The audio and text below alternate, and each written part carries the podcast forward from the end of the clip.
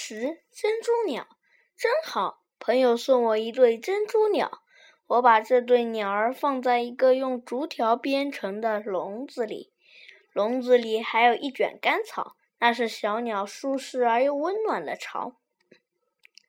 我把它挂在窗前，一盆吊兰的垂蔓蒙着盖着鸟笼上。珍珠鸟就像躲进幽深的丛林一样安全。三个月后，那愈发繁茂的绿蔓里边发出一种尖细又娇嫩的鸣叫，我猜到是它们有了皱儿。过不多久，忽然有一个小脑袋从叶间探出来。拨开绿蔓一看，正是这个小家伙。瞧，多么像他的母亲！红嘴红脚，灰蓝色的羽毛，只是后背还没有生出珍珠似的白点。它好肥，整个身子好像一个蓬松的球儿。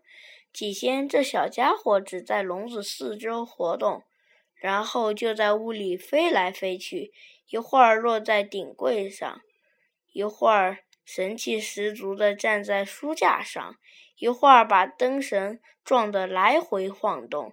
渐渐的，他胆子大了，竟然落到了我的小桌上。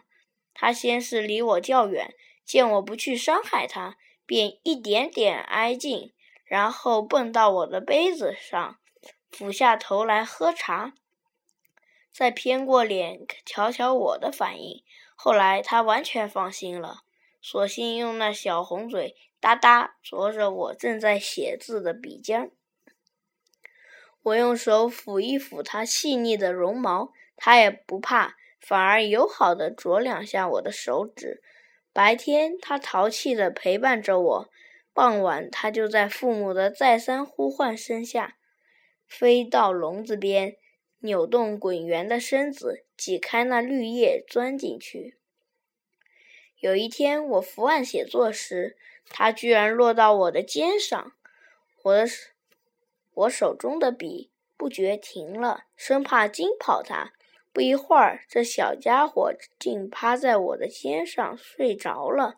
他睡得好熟啊，不停地咂嘴，大概在做梦呢。看着这可爱的小家伙。我不由自主地发出了一声呼唤：“醒来，不就能创造出美好的境界吗？”